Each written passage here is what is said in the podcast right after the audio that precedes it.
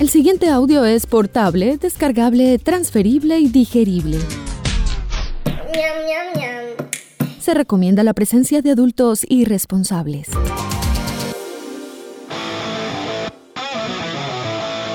Este programa no contiene consejos para enriquecerse o hacerse famoso o fit sin hacer ningún esfuerzo. A nuestros invitados les toca trabajar, digamos que de forma orgánica. Si busca guías de autosuperación, cadenas de oración o esquemas para vender humo, continúa el scroll. Tal vez encuentre algo más abajo, o alguien, o alguno. ¿Qué tal un pastor? A partir de este momento usted se encuentra en la casa, otra forma de decir presente. Una producción de Gabriel Posada in the House para la humanidad agobiada y doliente de todo el continente. Dímelo, Gabo. A Carlos Munera lo conocí primero online y después en persona, como a muchos de mis amigos recientes. A muchos amigos hechos virtualmente. Nunca me he hecho amigo de alguien a quien no le admire algo y Munera corresponde al género. Es observador, creativo, estético, entusiasta y ante todo un señor. Sin embargo, no a todos los conocidos tenemos el privilegio de conocerles en su hábitat. A Munera le leí la mayoría de sus publicaciones en la era gloriosa de los blogs, con los que me ayudó a enamorarme en lujo de detalles de las calles, los colores y lugares del centro de Medellín.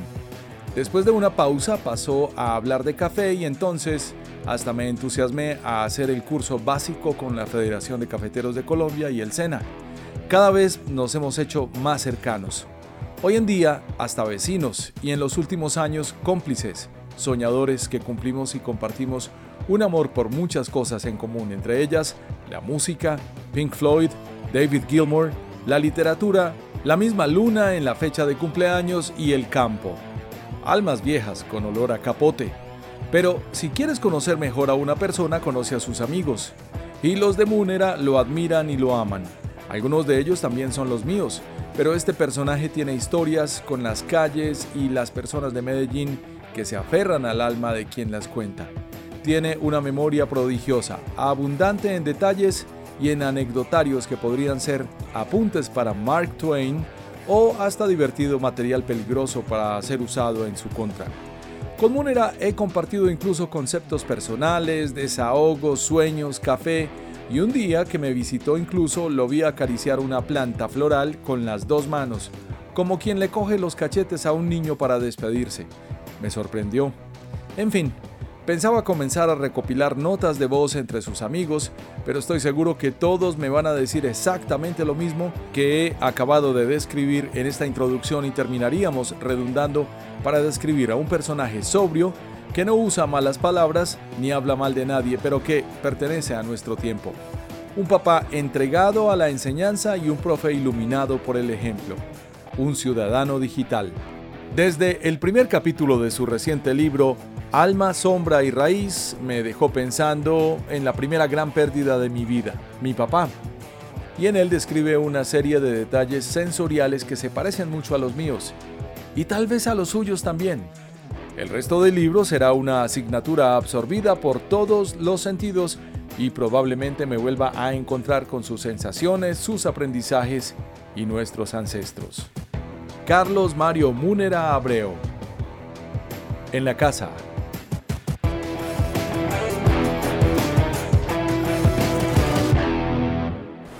En San Andrés Islas, sobre la Avenida Providencia, un hotel se asoma al hermoso mar de los siete colores desde la ventana del restaurante y saluda su clima cálido desde el balcón. Se deleita con su exquisita gastronomía caribeña, más allá de la gran barrera coralina, donde miles de peces coloridos adornan el inmenso mar que define el paraíso que todos quieren visitar. Hotel Portofino Caribe en el pasaje peatonal, entre las tiendas y los restaurantes del centro y a un minuto de la playa. Hotel Portofino en San Andrés. Toda la diversión de la isla en un solo lugar. Visita portofinocaribe.com o busca las promociones en tu aplicación de reservas favorita para tus viajes de descanso, negocios o vacaciones. Hoteles Portofino Caribe. Más lector es tu nuevo mundo de conexión con los libros y su lectura, experiencias y hábitos. Leer, aprender y emprender. Una librería para todos los lectores y no lectores que quieran recrear y construir nuevas historias con criterio. Ven y encuentra el libro que puede cambiar y dar vida a tus sueños en Parque Comercial Florida. Y recuerda, lee un libro siempre. ¿Quieres pasar a la Universidad de Antioquia? Prepárate desde tu casa para el examen de admisión con el preuniversitario virtual de la UDA. Inscríbete en los cursos de razonamiento lógico y comprensión lectora a un bajo costo y con profesores de la Universidad de Antioquia. Ingresa a ingenia.uda.edu.co. Escucha bien ingenia.uda.edu.co y prepárate para lograr el sueño de estudiar una carrera profesional. Institución sujeta a inspección y vigilancia por el Ministerio de Educación Nacional. Cada año tenemos el reto de publicar una agenda que te acerque al mar. Pues bien, tener la Agenda del Mar 2023 es como tener un pedacito de océano contigo. El regalo perfecto para quienes amamos el océano para quienes entendemos la naturaleza como aliada para superar los desafíos que nos depara el futuro. Agenda del Mar 2023, para quienes quieren el cuaderno más bello, el programador más completo, el contenido especializado, las fotos más inspiradoras. Agenda del Mar 2023. Adquiérela en principales librerías del país o en agendadelmar.com. usted se encuentra en la casa. Carlos Munera dice en su libro, mi propósito es ser un jardinero que se toma el tiempo de trabajar la tierra, el sustrato, el árbol y su raíz, para romper patrones generacionales y hacer crecer un mejor organismo en paz con mis ancestros y con quienes lleguen, para dejar una tierra fecunda en sanidad y rectificación y compartir mi aprendizaje para impactar con sanidad al resto del bosque. Munera, ¿será que se está envejeciendo el árbol?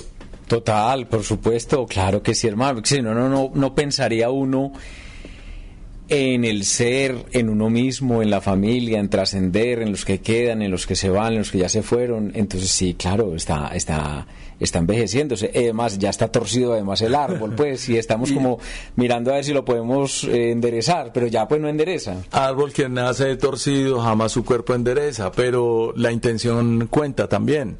Hay una edad en donde las personas entramos como en un momento contemplativo de la vida. Sin embargo, desde que te conozco, y es un privilegio también contar las circunstancias en las que conocí a Carlos Munera, a quien leí primero antes que tener una conversación personal con él. Luego ya en un plano personal tuvimos la oportunidad inclusive de trabajar en un programa en Teleantioquia, pero he percibido que tenés un alma vieja desde siempre. Sí, total. Ah, incluso muchos amigos míos y los que recogí en ese espacio virtual que era el blog Anclavo, el periódico El Colombiano, eh, eran personas de más de 70 años y con los que resultaba conversando y encontrándome, porque esos que comentaban mucho a mí me interesaban. Mm, es decir, a mí no me interesan las estadísticas por estadísticas, a mí me interesaba que cuando yo veía a alguien que ya comentaba mucho y se convirtió como en un lector, así lo asumía uno, hey, vení, ¿quién sos vos? Pues eh, encontrémonos, tomemos un café y conozcámonos un poco más. Entonces, eh, me importa y siempre eran personas mayores que yo, por supuesto. Que si soy un alma vieja, ah, yo sí creo, o, tuvo que ver la manera en cómo fui criado por una abuela, que también eso influye. Entonces uno criarse a los pies de la falda de la abuela y al lado de la máquina de coser y además con, con mi abuela, pero además sus hermanas y una de ellas en el Magdalena Medio, en la Dorada Caldas, hablando del Moan, por ejemplo, y del Magdalena Medio, y de historias de, de, cabos de vela, de vela de cebo. Es decir, pues uno fue criado por viejitos, entonces o, soy un alma vieja o escuché mucho a las amigas de mi abuela cuando yo era pequeño. Esta semana estaba oleando aguja y estaba cogiéndole ruedo a una falda eh, no para mí, obviamente, pero un favor que necesitaban en la casa. Y estaba pensando en esa virtud de uno criarse con las abuelas de aquel tiempo y ver cómo ellas resolvían cosas manuales tan básicas que son capacidades que hoy en día no fluyen fácilmente en las personas de las nuevas generaciones. Me imagino que esa es una de las tantas cosas que aprendiste de la abuela, además de sembrar matas. Pues estás haciéndome esta pregunta y la, la causalidad o la sincronicidad. Tengo aquí al lado mío una máquina de coser que compré en Cisneros, en el Parque de Cisneros en Antioquia. Y es una eh, alegoría, una imagen, una representación de, de, una Singer de la negrita, de la vieja, y es un agujetero, un alfiletero en, en el cual pues está, está diseñado para tal y efectivamente soy el que coge botones o el que pone botones más bien y si hay que surcir cualquier cosa por ahí. Lo último fue un buzo de mi esposa porque no es ella la que pone botones. Entonces había uno que se le, de lana que se le estaba abriendo mucho y efectivamente le di unas puntaditas como invisibles, como para que no se notara que ese buzo era como viejo o estaba en daño, sino que efectivamente se podía reparar. Y, y yo soy el del hilo, sí señor, efectivamente me crié, incluso me hace recordar una historia porque yo comencé a fumar a los cinco o seis años. Y yo fumaba al lado de la máquina de coser de mi abuela. Yo fumaba en ese momento tubino o sea, tubino de hilo. Los tubinos que le sobraban a mi abuela después de haber eh, eh, pasado del tubino a ese que se le pone sobre la máquina de coser esos tubinos que, que, ya quedaban vacíos porque ya se había agotado el hilo. Además de color blanco, eh, lo más parecido a un cigarrillo. Había, había, blanco, pero había uno color piel como filtro de cigarrillo, efectivamente, y yo fumaba de esos. Entonces era, era pues claro, uno, uno en mi caso veía a mi papá cuando me visitaba eh, fumar su malboro, pues yo también fumaba, pero fumaba tubino de hilo. Por supuesto que ese no era dañino para la salud, pero, pero, pero esa fue mi primera experiencia. Yo me crié a los lados de la abuela con su máquina de coser, efectivamente. Y, y, esa crianza tan femenina, porque pues en mi casa era mi mamá y mi abuela, que fueron las de mi crianza, pues uno se cría con eso. Entre hierbas, entre aromáticas, entre puro llantén, hierbas amargas, y, y vinos como te acabo de contar. Esa experiencia da mucho tiempo para pensar, porque si hay algo entretenido después de lavar platos o sembrar una mata es el tiempo que le queda a uno con uno mismo. Todos estos ejercicios, ya vamos a hablar del primer libro que publicaste hace ya más de 10 años, El coleccionista de cartas, te han servido precisamente para eso, para pensar, para llegar a una publicación, no sé, un blog, un post, o, simplemente una reflexión? Yo creo que es burlarme de lo que la gente le parece cotidiano, que esa era la historia del blog mismo. Eh, lo contemplativo nace en la misma niñez cuando uno está tan solo y, lejos de amiguitos. En mi caso me crié en un Manrique donde no me querían. Y no me querían porque mi papá me llevaba juguetes que eran, vamos a ponerlo en los términos de ellos, de eh, juguete de rico pero yo me crié en un contexto de tabla enjabonada. De, de, tabla para deslizarse en con Es corre con seo, con jabón azul. Y, y, a mí me dan son otros juguetes un poco más costosos, entonces por supuesto caigo mal en la muchachada. Y, y pues eso me, me hace un pelado solitario y, y, como solitario uno se vuelve contemplativo. Luego está también el ejército, un, un un año donde uno está al, lado del río Magdalena, en mi caso, en un Magdalena Medio, en Puerto Berrigo, que tenés el río y ese era el puesto de guardia mío, entonces pues tenés mucho tiempo para pensar. Y lo otro, como lo estás planteando, es, hey, ¿yo qué hago con estas locuras mías? Porque no podemos hacer productos. E incluso es como una burla a la sociedad, vos desechas esto, ah, pero mira que esto se puede volver. Esa primera contemplación, pues que genera un texto, el de las cartas, el coleccionista de cartas, nace de qué? De recoger basura del piso, papelitos que yo veo. O sea, la curiosidad de ver un papelito enrollado y decir, eh, y ese papelito enrollado, ¿qué tendrá escrito? Porque está en el suelo, porque es basura. Y de comenzar a levantar los tres primeros y en la tercera vez eh, iba en compañía de mi mamá y mi mamá diciéndome, pues, pues este sí es ocurrente, pues hombre, levantando cosas del piso, basura. Pero cuando yo desdoblo el papelito y encuentro que era una carta de amor, pues le digo a mi mamá, pero pilla pues la historia. Y le leo la historia y se ríe. Y yo también encuentro un patrón. Bueno, ya van tres veces que en esta misma calle me encuentro cartas. Yo dije, no, la próxima vez que me encuentro una carta la colecciono. La colección que paró cuando publicó el libro, publiqué el libro, es de 300 cartas aproximadamente y algunas de ellas rotas en muchos pedacitos. Una de ellas partida en 77 partes, de las cuales también se perdieron otras. Aquí don Ocioso Armando y contando las partes. es correcto. Además, armador de, de rompecabezas. Pero, pero claro, ahí hay un poco de obsesivo, hay que reconocerlo. Pero entonces cuando ya uno arma la historia, imagínate armar de una hoja de cuaderno grande, espiralado, donde hay texto por lado y lado, uno encontrar que cada pedacito, bueno, es de este lado o es de aquel lado.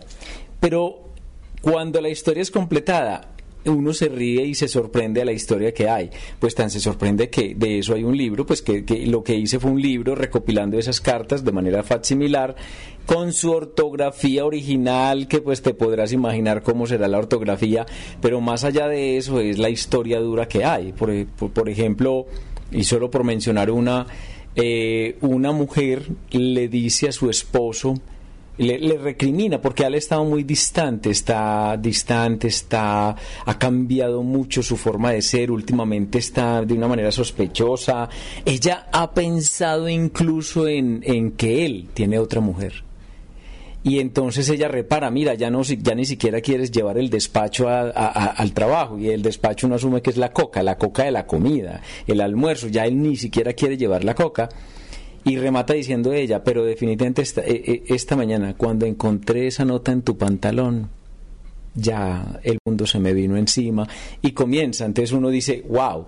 Y mira, son historias rotas en tanto solo sé lo que está diciendo la esposa. Pero claro, porque, porque si te encontraste la carta en la calle es porque su destinatario probablemente la leyó y la votó. Es correcto. Entonces, ahí empieza uno con una cantidad de historias porque algunas cartas están datadas con alguna fecha, por ejemplo, un año. Bueno, pongamos cualquier año, pero cuando yo me la encuentro han pasado tres, cuatro años, esa carta además tiene un doblado de billetera, uno asume que la persona la tenía guardada en su billetera y que llegó la hora de ir al trabajo en un día de lluvia porque me encontré muchas en día de lluvia como si eso llevara a la tristeza, a la evocación, a la nostalgia y terminan botándola al piso. Yo la recojo. Entonces uno, bueno, esa historia, esa carta no es reciente, es una carta que tiene dos años, un año, cuatro años, hasta diez años y solo hasta hoy fue votada por limpieza, por curaduría, porque ya no hay tristeza, porque ya es hora de votarle y dejarla ir. O por accidente que de pronto también se le cae la sombrilla. Estamos hablando de un primer texto. Ese fue tu primer libro, El coleccionista de cartas, año 2011. Esa es la editorial Universidad Pontificia Bolivariana. Así es. Ese libro, entonces, recoge, eh, recoge cartas de manera facsimilar, las muestra la imagen tal cual, sucias como las recogía el piso, empantanadas, con tachones, con lo que sea. Y como tanta gente me preguntaba a mí en conversaciones varias, eh, ¿cómo te las reencontrás? Pero uno, ¿cómo hace si yo nunca me he encontrado una carta? Pero vos, ¿cómo tenés el ojo para verlas? Entonces, finalmente, elaboré mm, dos, tres textos ahí. El primero es una crónica eh, que donde yo hablo de la ciudad que yo recorro, de la ciudad que yo me encuentro, de esa ciudad de barrio, de periferia, de esa ciudad que madruga, de que monta en bus. Luego doy respuesta a las preguntas que la gente me hace, cómo me las encuentro, ¿cierto? ¿Cómo hago para, para, recogerlas y cómo hago para armarlas? Entonces le respondo al que me pregunta, pues recogí todas esas preguntas y lo que hago es eh, ponerlas en el libro. Ese es el primer texto. Veo que inclusive una carta, es que son muy especiales estas cartas. Yo creí que lo que hacías era una transcripción y no, es una foto de la, de la carta como tal, que hoy en día se podría leer muy fácil con Google Lens para uno no sacarse los ojos con, el tipo de letra de otra persona. Pero en algunas, o por lo menos en una que pasé, no dejaste la firma. Bueno, esa es la única carta. La gente me preguntaba por el anonimato o por respetar las historias de los demás. Y yo de todas maneras le digo que son historias anónimas, a excepción de esta que estás viendo en particular que tiene tachado el nombre. ¿Y por qué? Porque en esta ya una cosa es que a vos te digan mi osito, John, ¿cierto? En otras, eh, eh, Lili, y, así, pero Lili es cualquiera, Osito es cualquiera, ¿cierto? Los apodos que se ponen entre parejas. Pero este en particular tenía nombre y apellido. Además, el texto hablaba de un aborto. Entonces digamos que ahí fue una autocuraduría que yo hago donde yo digo, eh, o una autocensura donde digo yo, no, aquí sí voy a tapar el nombre de la persona porque estamos hablando de un aborto y entonces la carta queda como anónima porque finalmente pues no revela quién es, eh, quién es quién. ¿Quién la escribió? Claro, pero sí, sí menciona a Kevin en el texto. Eh, sí, pero Kevin es cualquiera. Claro. Entonces, Kevin es un cualquiera, pero cuando yo digo un nombre y apellido, y además en la complejidad de un tema como el aborto. No, y en Medellín y en, en las calles que andas. entonces es muy distinto, porque además yo les ponía nombre, el nombre de la calle o el lugar del sector donde me las encontré y también la fecha y la hora en que yo las levantaba. Entonces empiezo a coincidir que hay días lluviosos, que días son como propicios a la, al- a la nostalgia y a la hora de votar la carta. Porque el hecho, por ejemplo, de encontrar una carta doblada de billetera y mojada por la lluvia en ese día de lluvia es una cosa, pero encontrar una carta partida en ciento y pico de pedacitos es que hay una ira, hay, hay ira y hay dolor. Entonces no es lo mismo que vos la botés tal cual como estaba en tu billetera a que la cortes en pedacitos. Es que ahí hay, un, ahí hay otra manifestación de, de- de emociones. Y llega Carlos Munera a juntarlos como si trabajara para el FBI y estuviera recopilando la basura para sacar una verdad. Maravilloso porque es que lo que estás haciendo aquí me recuerda un suplemento literario que leí un domingo de hace unos 25 o 30 años, de esos que le duran a uno hasta el miércoles. Y leí cómo decían que Miguel de Cervantes Saavedra era tan curioso que recogía cualquier pedazo de papel para saber qué habían escrito y cómo lo habían escrito. Wow, impresionante. Mm, me haces recordar, yo digo que ese es el poder de los textos y de la conversación. El poder de la conversación es evocar, recordar, reconstruir, ¿cierto?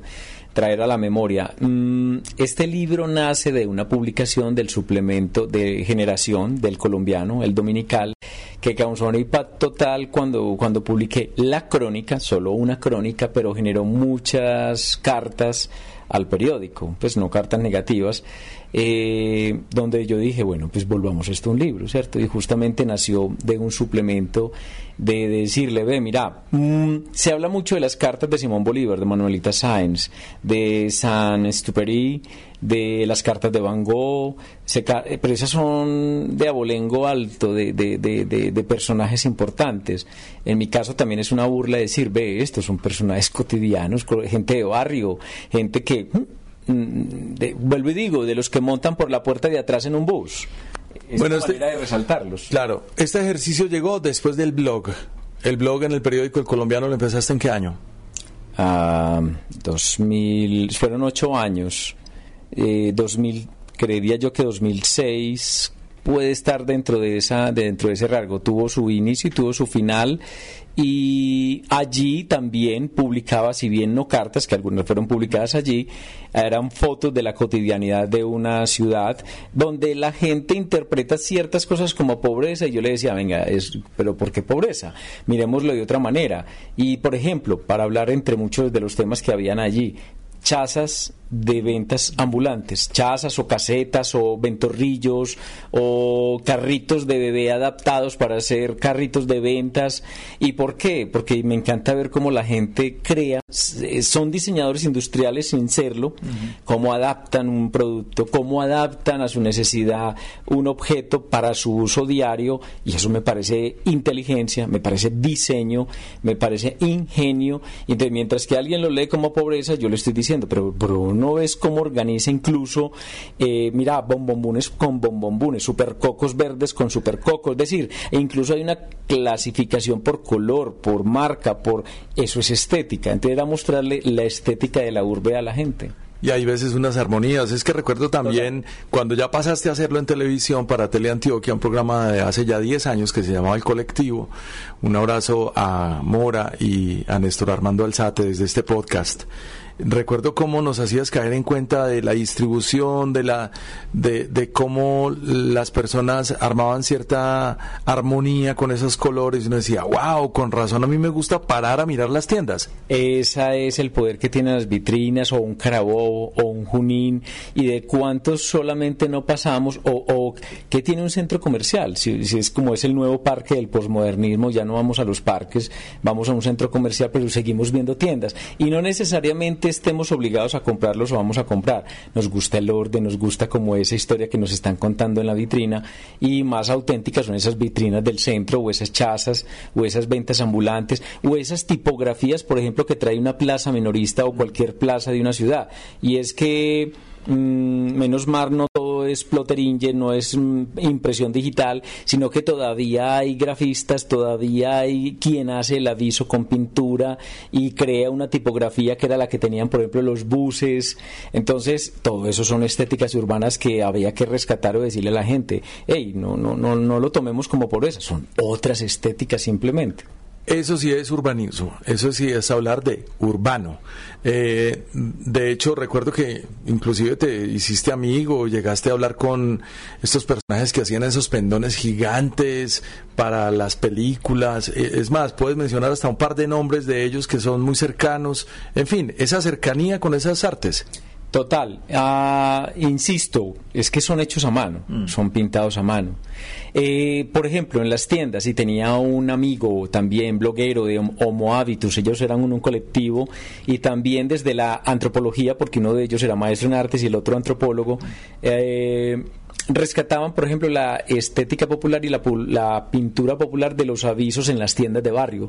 Entonces, eh, la canastica, pero la canastica pintada. Eh, si era carnicería, era el marrano pintado y la vaca pintada. Pero lo interesante es que no era perfecto, no era fotográfico. Entonces, hay unas proporciones como en dibujo de niño y, y comienza a haber una estética que lo hace único. Recuerdo un cerdo que tenía la pinta de la vaca. Era un cerdo, pero blanco, un cerdo blanco con pintas de vaca como si fuera una vaca Holstein. Entonces, esas, esa, eh, yo no digo simbiosis, esa mezcla, esa, ese caleidoscopio de, de, combinar, de encontrar, mm, por ejemplo, viene siendo como el pesebre, donde un pesebre, la casita es pequeñita, pero la, pero la oveja es grandísima, y eso sucede en esa estética de, de la tienda que vende, donde los tamaños cambian, donde pintan una caja de, caja de maicena pero a su lado hay unos tomates más chiquitos o gigantescos. a eso, ahí hay un cuento que no es feo, yo lo veo desde una estética que, uy, es fantástica, eso es lo que hace, lo que hace el barrio que además se replica en los municipios, porque inclusive ahora todo está tan desplazado por las nuevas tecnologías y por esas nuevas técnicas de impresión que pocas veces se llega a ver eso. De hecho, se aprecia mucho más en un municipio, diría yo, que en, nuestras tiendas de barrio. Yo siento como que estamos hablando de un proceso de publicación, de frecuencia, de hábito, de contar historias, de narrativa. Y eso mm, apenas lo estamos explorando a partir del 2005-2006 en tu blog. Después llega el libro del coleccionista de cartas. Y después de ese libro, 11 años más tarde, Alma, Sombra y Raíz. Un libro que tiene un prólogo maravilloso de Lisímaco Enao Enao que le hace a uno caer en la cuenta de un montón de sincronicidad que tiene eh, tu espíritu a un, alma vieja eh, frente a una historia que necesitas contar. Esto finalmente termina convirtiéndose para vos en un ejercicio de catarsis todo lo que has hecho a tus 50. El, yo digo que es un ejercicio post-catarsis, ¿cierto? Es decir, la catarsis en este caso no se hizo con el libro del coleccionista de cartas, al parecer se hizo con el blog. Es decir, convertirme en bloguero e iniciar en el mundo digital cuando apenas estábamos comenzando, cuando, cuando aquello todavía se le decía weblog y, y, y, no blog.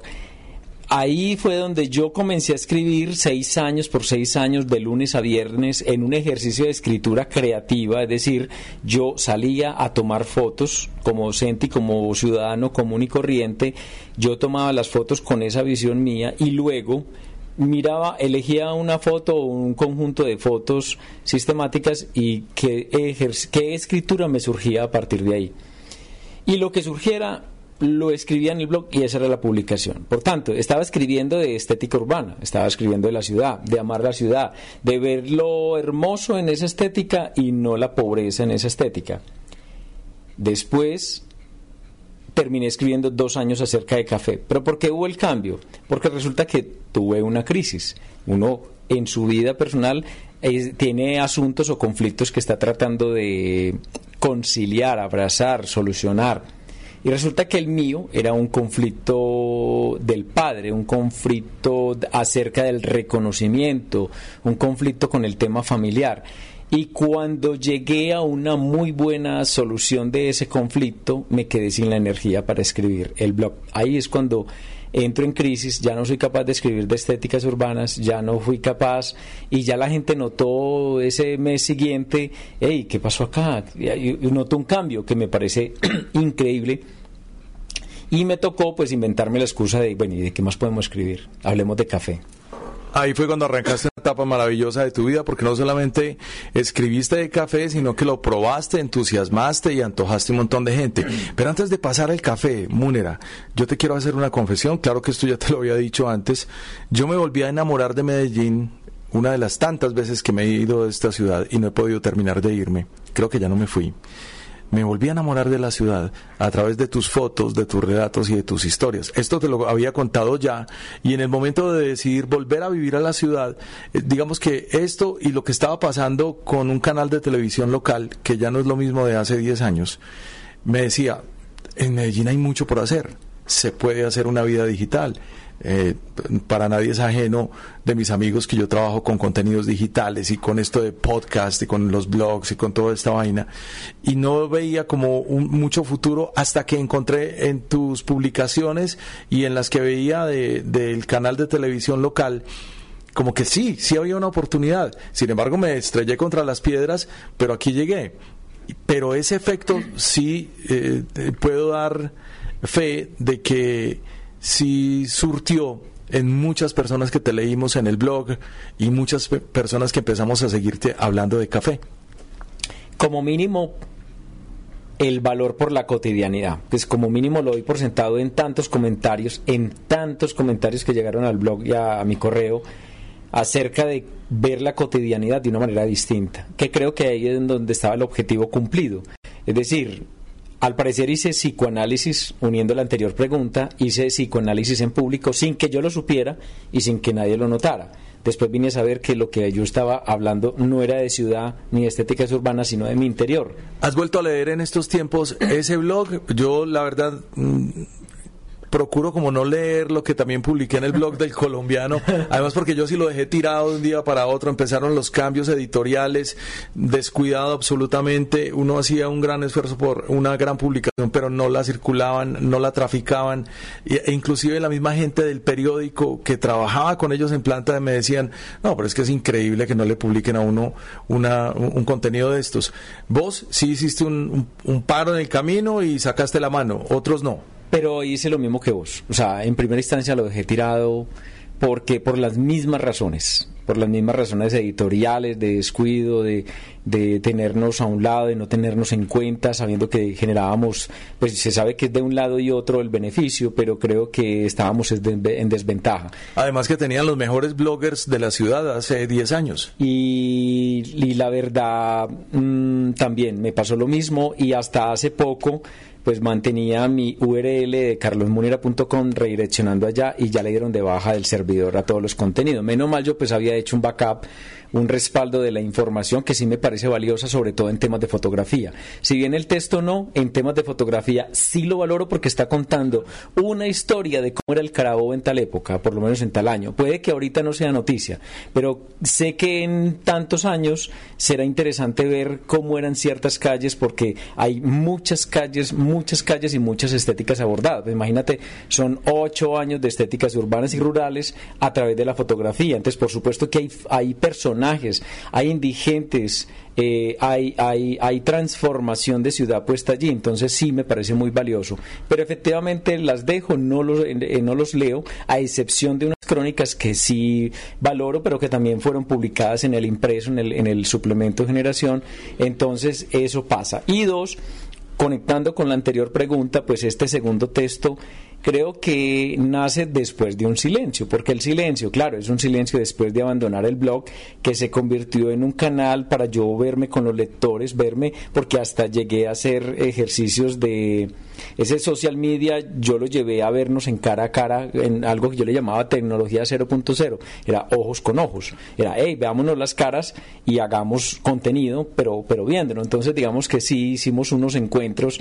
eh, fotográficos y multimediales donde había escritura, fotografía y video, y era una manera de vernos. Pero luego entro en un silencio, pues por supuesto por razones personales, me retiro mucho de los medios, termina también es, eh, nueve años del programa del artesano en Y eh, me meto una escondida muy tenaz en mi casa, el laboral, a seguir trabajando pero muy encerrado, ya no en medios, no muy alejado de los medios de todas maneras y pues a partir de ahí también nace ese texto. En ese tiempo también de silencio nace o, se, o está el germen de la escritura de este libro, pues que ahora se llama Alma, Sombra y Raíz, y es eh, ese como que me da la explicación de por qué se, me alejé de los medios de alguna manera.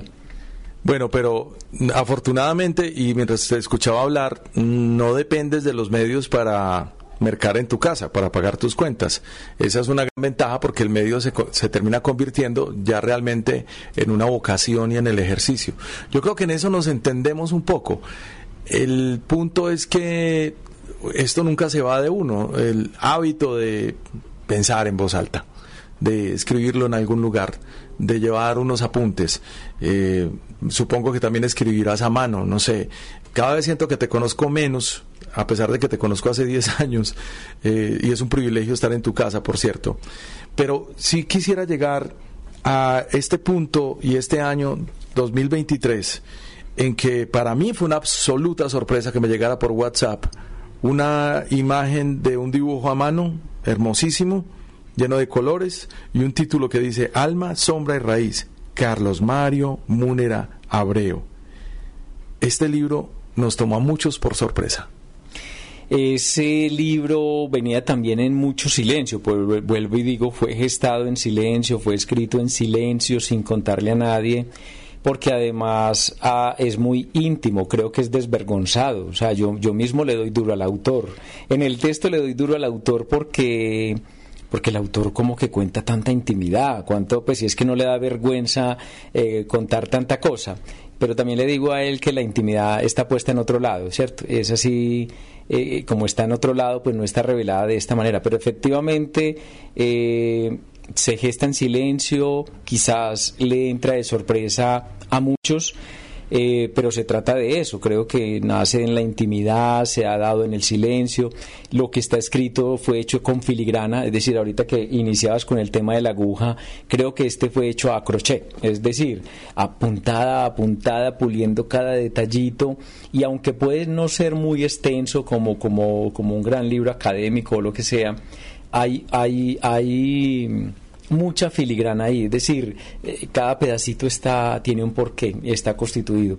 Efectivamente habla de mucha intimidad, pero lo que estabas diciendo al principio es que el poder de que de escribir de quienes amamos el tema de los medios, de la escritura o, de los medios en general, del audiovisual, es qué sucede en el otro, qué, chispeamos en lo otro. Es decir, yo, yo incluso lo digo ahí, yo escribo, pero yo no espero, es, ¿quién soy yo? Pues quién es Carlos Mario Muner Abreu, pues sería importante para mi hijo, para mi esposa quizás, para mi mamá pero no se trata de mi historia, se trata de que cuando yo te cuento mi historia hay un algoritmo que lo que hace es provocar tus propios recuerdos. Entonces yo te cuento unas historias con un ritmo especial, pero lo que intento es que vos levantes tus propios recuerdos. ¿Me los vas a contar a mí o no? Bueno, ya eso es otra cosa. Pero si logré levantarte tus propias historias, tus propias crisis, eh, ah, cuando jugaba carritos o cuando jugaba muñecas, si, si yo logro levantarte unos olores de comida, unos platos que me hacía la abuela o mi mamá, si te logro levantar el recuerdo de cuál era ese postrecito que te daban en la tarde cuando llegabas del colegio, ah, ya está hecho el libro, porque tiene una intención de levantar tus propios recuerdos. Lisima Covenao hace énfasis en el prólogo en algo muy bonito y, y no es que precisamente se rescate, sino que se implementa la conversación de uno a uno, de varios, de un grupo o tal vez de uno con uno mismo. Y esa podría ser la fotografía del libro. Pero a mí lo que más me sorprende es tal vez lo que menos lee uno y es el contenido como tal. O sea, nada más los titulares de los episodios o de los capítulos son tan bonitos y tan, eh, diría, propios tuyos que yo veo es a un jardinero aquí, un sembrador de matas todo el tiempo. La rectificación del árbol personal, habla de la puerta, la rosa de los vientos, los días en bello, los días febriles, un árbol de ramas quebradas, eso reconocer muchas cosas en la vida propia, la rama de la hermana, en fin, esos titulares para cada uno de los eh, de los eh, capítulos o de los episodios, que inclusive son menos de dos páginas, han sido también muy bien seleccionados por lo que uno puede leer en Carlos Moneda. Eh, sí, porque por, por, eso es que digo yo que han sido hechos con filigrana, pero en este caso más bien entonces con jardinería, ¿cierto? Con, con hemos, hemos, como quien siembra una matica, alista la matera, alista la tierra, alista la misma mata y las raicitas y baila y el agua también la tiene presente. Digamos que este texto eh, todo está todo está hecho pensado. La carátula tiene una ilustración que la hice justamente pensando en el árbol, que es un símbolo que me parece fantástico para hablar de la familia, porque habla de lo oculto que es la raíz, pero que es donde es verdaderamente se conectan los árboles a conversarse entre raíces a través de los micelios, de los hongos que permiten esa comunicación, hoy está comprobado. Pero además eh, eh, es también que los títulos sean conformes a un hilo conductor, porque si estamos hablando de la raíz o del árbol o de la jardinería del alma, entonces creo que todas las palabras tienen que ir en esa vía, nada tiene que nada puede estar suelto. Por eso lo que hago es convertir las historias en una metáfora. Entonces, cuando yo hablo de la rama quebrada, tanto de la de mi mamá hasta la mía misma y la de mi hermana, porque estoy hablando de, familia y de la intimidad de, ese árbol que me antecede, eh, creo que hay que buscar la metáfora para que, para que se pueda entender. Entonces, la gente si, si, hablamos de esas familias de abolengo y reconocidas y, y, que tienen todo muy simétrico, justamente quiero decir que la historia de mi árbol es absolutamente asimétrica. ¿Y por qué asimétrica? Porque no está padre y madre, porque padre y madre, cada uno no tiene padre y madre a su vez, o sea, estamos hablando de la simetría de sus ramas sino de madre solterismo, de otro que, de uno que partió y murió, eh, de otro que no fue reconocido, más otro que no le dieron el apellido, más este apellido, todas estas mujeres son de un solo apellido y solteras, estoy hablando de un árbol asimétrico en su totalidad, pero justamente que yo abrazo con un amor increíble porque ese es el árbol que me tocó y del que yo hago parte y en el cual yo volvería a sembrar o nacer o ahí sí llamémosla la metáfora como queramos, pero pero abrazo el árbol mío, abrazo el árbol genealógico. ¿Lo cambiarías? No. ¿Le cambiarías? No, no, no, este es mi árbol. Yo me vuelvo a montar y como dijiste al principio, árbol que nace torcido, hagamos un columpio. Así sea un chamizo, pero es el de uno. Ah, pero si es un chamizo, eh, ahí miramos, le, le, ponemos, si vamos a los mismos barrios, ¿qué árbol nos encontramos en los antejardines? Le ponen una piedra, porque entonces en los árboles, eh, las casas periféricas de nuestra ciudad, eh, llegaron y se constituyeron esos barrios a punta de desplazamientos de violencia, ¿cierto? Tanto los de Oriente como los de la Comuna 13, cada uno desde su subregión, llegaban esos desplazamientos. ¿Y qué llegan a esas casas? Pongámosle una piedra piedra afuera. ¿Y para qué? Para ventanear, para mirar, para otear, para mirar las ciudades de las alturas o incluso desde las terrazas. ¿Qué encontramos en las terrazas? Matas. Encontramos la penca sábila que nos habla de que la suerte nos cambia o nos proteja y está hablando de chamizos, chamizos con, los cuales se hace el árbol de Navidad. Eh, no se hace con el árbol más lindo, se, se, busca el chamizo. O sea, hasta el chamizo lo, lo resignificamos y le damos Mm, otro cariñito y le ponemos otros adornos y el que se busca es un chamizo, no, no el pino perfecto eh, eh, canadiense, no, no, no, es nuestro chamizo, es, la, es la matica que, que no le dan cinco pesos por ella. Sí, estamos de acuerdo, además que nos persigue toda esa, esa simbología de la explosión demográfica de los años 70 y esa llegada de los campesinos a la ciudad. ¿Qué más es? Lo que tiene. Eso es, eh, esto es lo que hay, pero ¿qué hacemos con ello? Mm. Y así como ellos le dicen, esto es lo que hay, hemos llegado acá, pero a partir de ahí aunque es una palabra que la están quemando hay veces sin razón, la resiliencia, pero es, es, el campesino. Incluso de valorar el misma palabra campesino y de, de, valorar la persona. A mí me encanta cuando encontraba eh, personajes en el metro como ellos, un campesino con su estética campesina. Estoy hablando de la estética de su vestuario, que es que es otra. Y para él es bellísima porque es la dominguera, sacó lo mejor. Y no falta el que, el que mira esa estética con desprecio cuando le dice, hey, vení, vos venís de ahí, ese es tu origen. O sea, no te las des de, de, citadino cuando la ciudad es lo más falso que hay, porque es que lo verdadero ha sido lo rural. Eh, eh, eh, ahí está nuestra verdadera realidad. La ciudad no, la ciudad es un... eso es una capa sobre otra de estéticas que son falsas y creadas, pero en el campesino está lo real. Y por eso amo el barrio y por eso amo esas estéticas, porque esas son las que dicen de dónde venimos nosotros. Actualmente vives en un edificio, en una zona digamos, muy exclusiva del sur de la ciudad. Eh, ¿Te hace falta la tienda de la esquina, el bullicio, el señor que pasa vendiendo mazamorra con megáfono? Y si ves, pues entonces cómo nos contradecimos en el discurso, ¿cierto? Hablamos de barrio y vivimos encerrados. Eh, no iba a decir eso exactamente, pero ya que lo mencionas. es que hay que darse duro a sí mismo. Incluso me doy duro a sí mismo a través de mi hijo, porque son hijos que son criados en unidades residenciales cerradas o en una, eh, en una unidad que no, no juega al barrio y no cierra la cuadra con dos eh, ladrillos para hacer un partido y un cotejo, como llamaban. Además que en esta loma no hay manera de hacer un cotejo. Eh, pero, total, pero... pero Vuelvo y digo, esas son circunstancias que se dan familiares por las razones que sea.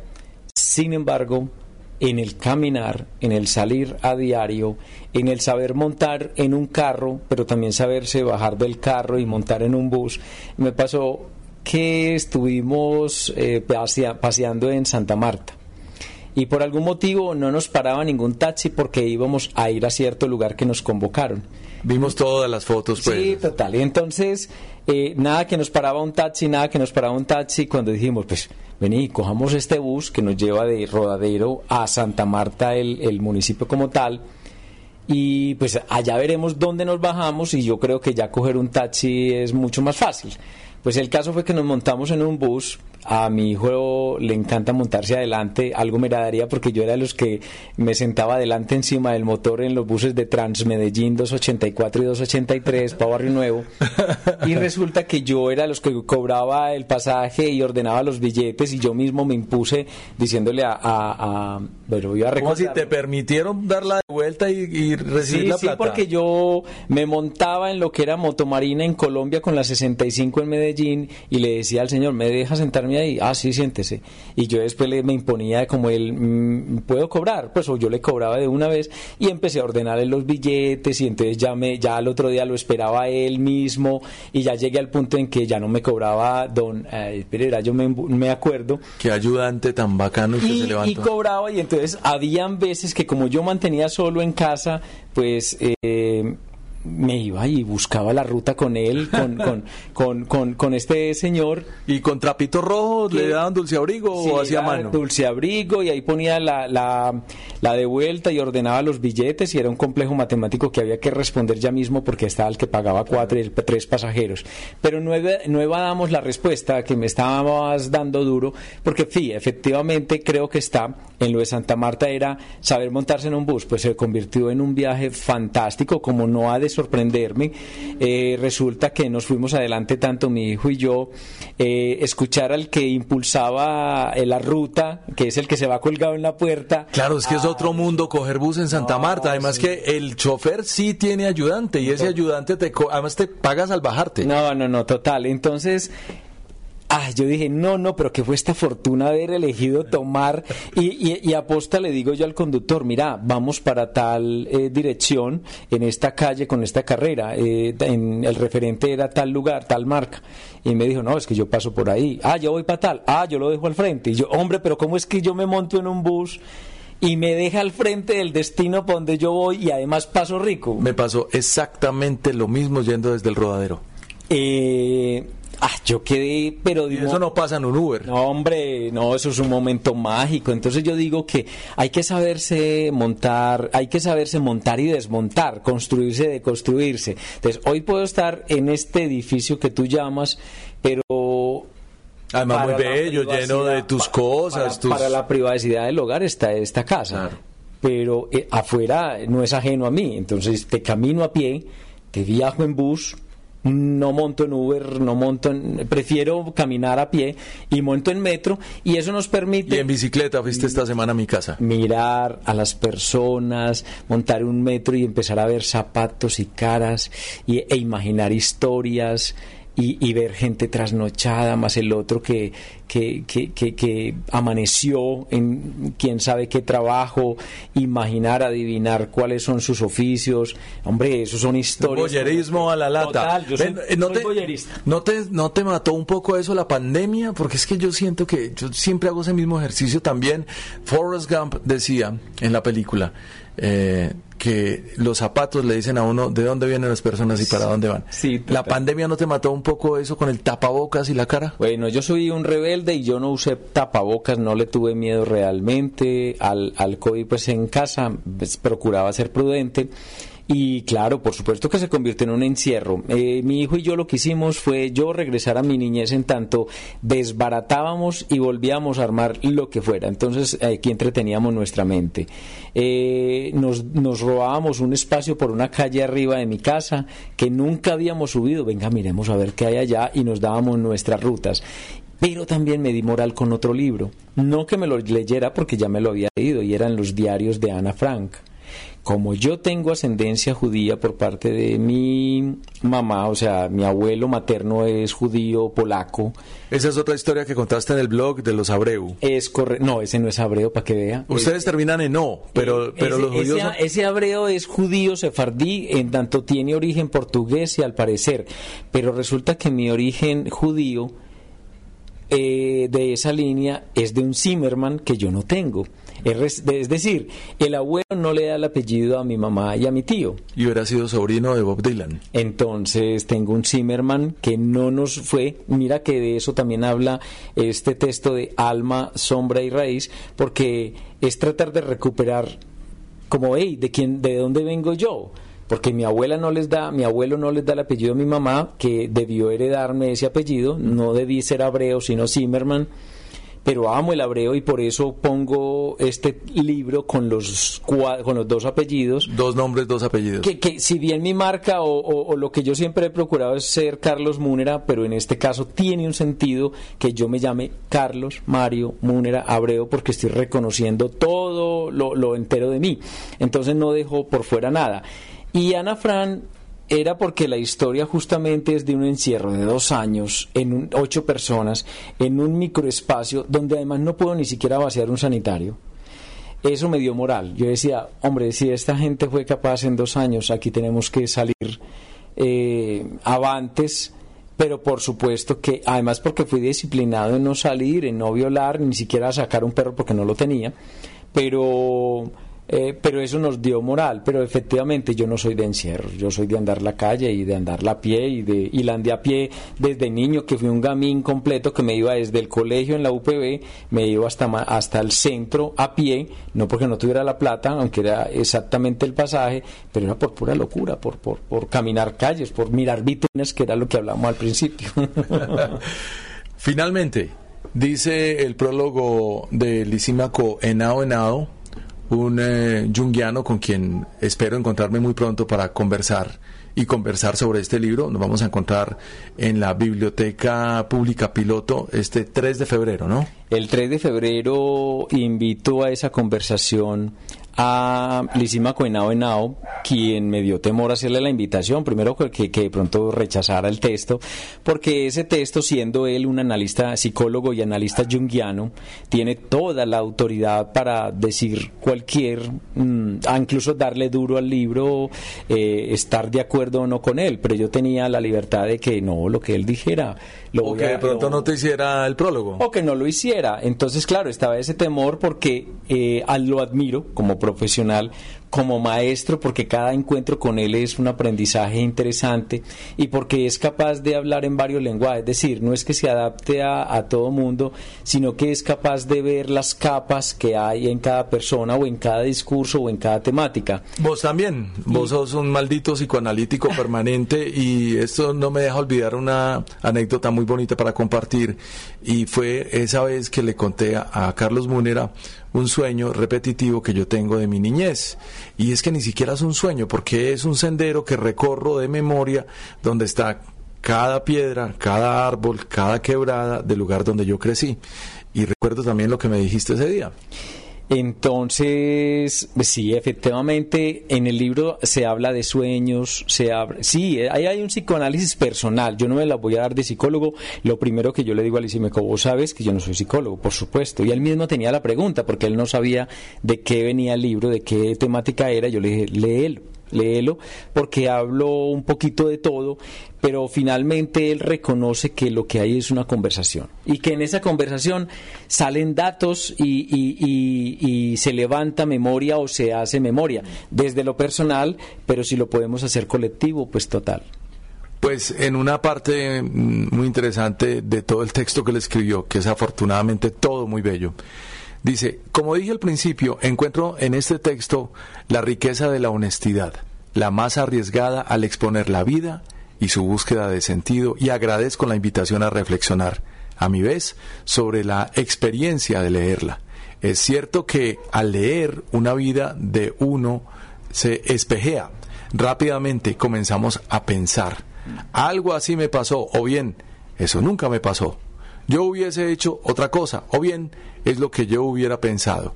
Y al estar de acuerdo o en desacuerdo, al encontrar el vacío de una situación que nunca vivimos nosotros, estamos reflexionando, ejercicio tan necesario para la vida psíquica, reflexionar, volverse a reflejar, una y otra vez en las experiencias. Ese es el prólogo del profe Lisímaco Henao Henao sobre el libro Alma, Sombra y Raíz de Carlos Mario Múnera, quien hoy nos acompaña en la casa. Múnera, ¿cuál es tu parte favorita del árbol? Uy, las ramas para hacer una casita en el árbol. en, el, en la pandemia, mi hijo, al frente de mi casa había un árbol de mango. Lastimosamente se me salió una lágrima cuando por una construcción efectivamente cortaron dos de los árboles que quería. Pero la pandemia aproveché para decirle a Jacobo, mi hijo, venga, venga hermano, que usted no ha hecho esto en la vida y es subirse a un árbol de mango, subirse a un palo, o sea, a coger mango y si no a cogerlo, a encaramarse en las ramas. Y él era nervioso y me impresionó los nervios de él al encaramarse en las ramas y creer que se iba a caer. Yo lo que estaba era estasiado de recordar, de recordar todas las pilatunas mías infantiles y de las ganas de construir una casa en el árbol. Hoy, a través del árbol, lo que hago es efectivamente, no sé si psicoanálisis o qué, pero es darle sentido a mi vida. Volvemos lo que al principio, somos almas viejas y al parecer hemos llegado a la edad donde estamos reflexionando de nosotros mismos. Eh, si esta historia mía, que yo no espero que estén de acuerdo o en desacuerdo, o si es buena o mala, pues el libro lo pueden criticar, por supuesto, es que cada quien levante sus propios recuerdos y haga memoria de su propia vida. Y ahí le queda a Jacobo un álbum fotográfico en textos para que recorra y piense en esta familia que le correspondió junto a su papá. Munera, muchas gracias por tu tiempo. A vos por venir a mi casa, por este encuentro, por conversar como siempre, por reírnos, por identificarnos, por desidentificarnos, por conversar, hermano, y a, y a quien nos escuche, pues todavía más por, por, por por escucharnos y él generar allá en silencio, como las cartas que solo se conocía una parte de, la historia, eh, reflexionar en silencio y pues a través de los comentarios también. Sabemos que hay una explosión sonora en la nube. Ahora todos tienen un podcast. Y ya que estamos en sintonía, visita en lacasaradio.com para que escuches las conversaciones más inesperadas sobre música, entretenimiento, tecnología y ciudad con Gabriel Posada digamos que el objetivo que hemos marcado de Bits Colombia es trabajar como un medio para trabajar por la educación y la conservación de las aves y sus territorios. Haciendo ese trabajo me encontré con la pista de que en México les gustaba, en ese momento lo que yo encontré era que les gustaba el vallenato. Entonces me fui a hacer la maestría a Iztapalapa, a la UAM. Todo lo que yo escribí sobre Piazzolla se, se, se, me vino a la cabeza con un solo gesto de humildad del tipo, pues la forma como él me trató a mí y eso, ahí estaba ya como contada la historia en lacasaradio.com, un podcast con experiencia radial, disponible en tu plataforma favorita, portable, descargable, transferible y digerible. En lacasaradio.com, otra forma de decir presente.